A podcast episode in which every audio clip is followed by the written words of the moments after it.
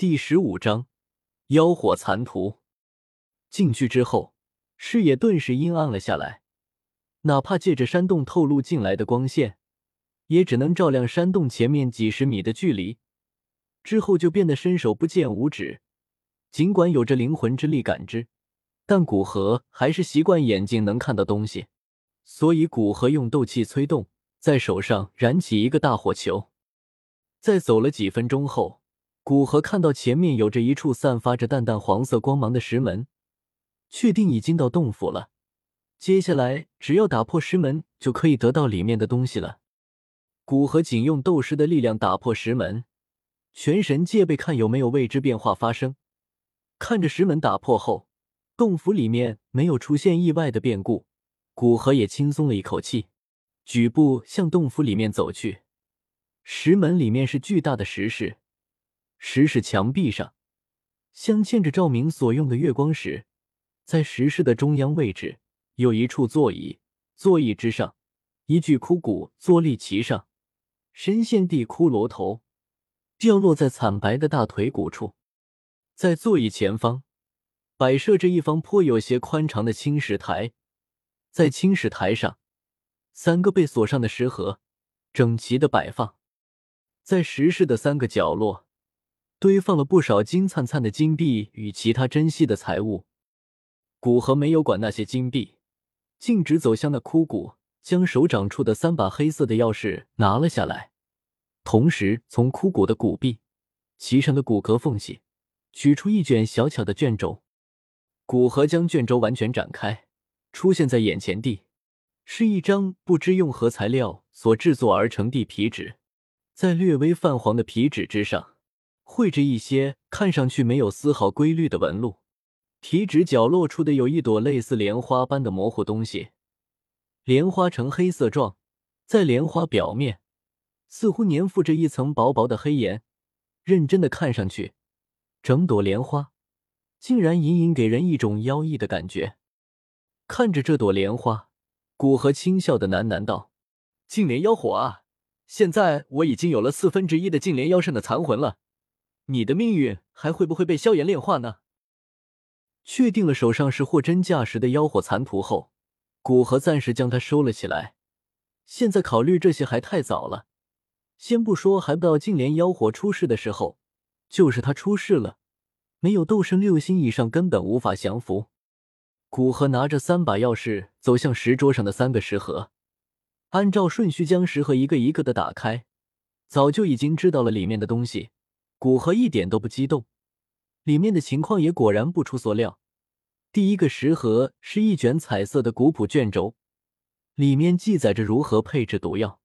第二个食盒是一卷黑色卷轴，里面是玄阶高级飞行斗技阴之翼。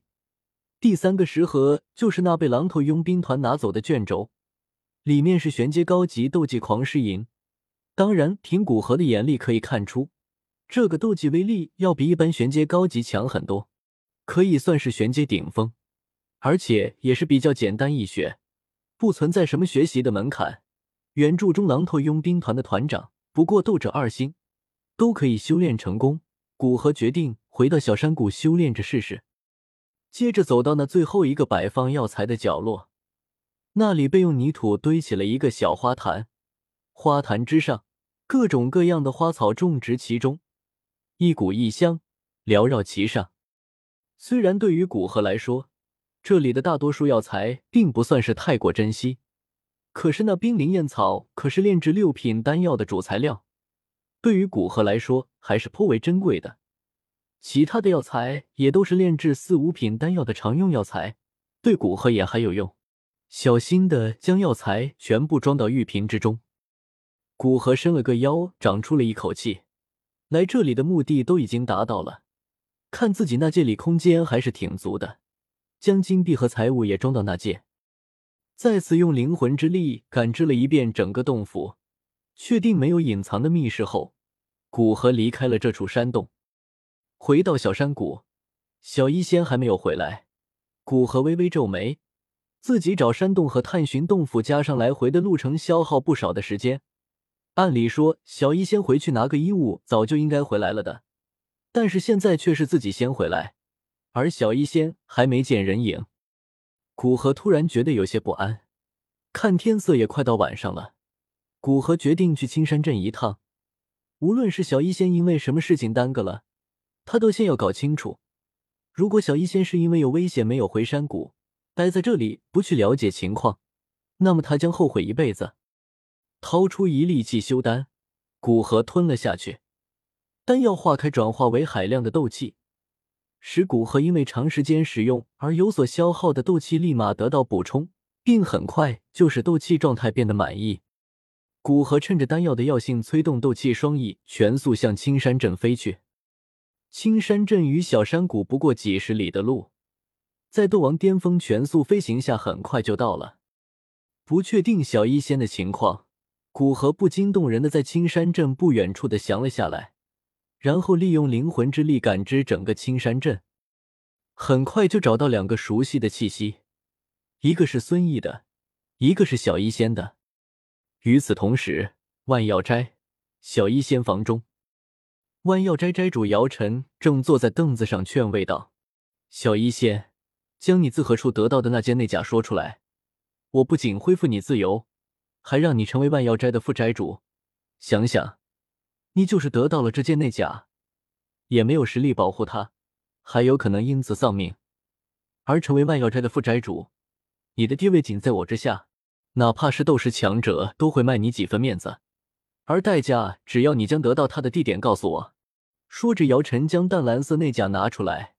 看到内甲，小医仙眼里燃起怒火，但是他知道，凭自己的实力根本不能抗衡姚晨，因此只是冷冷的看着姚晨。见劝说没有效果，姚晨眼里闪过一丝扫兴，还是强忍着贪欲，温和的道：“你再考虑考虑吧，我这个提议对大家都有好处。我明天早上我还会来。”你想通了，可以直接告诉我，我不会亏待你的。对了，暂时不要想着辞职的事，我对外宣布你生病，所以你可以安心休息几天。说完，姚晨将内甲收了起来，转身离去，并将门锁上。在姚晨离开后，小一仙脸色顿时垮了下来，伏在桌上伤心的哭了。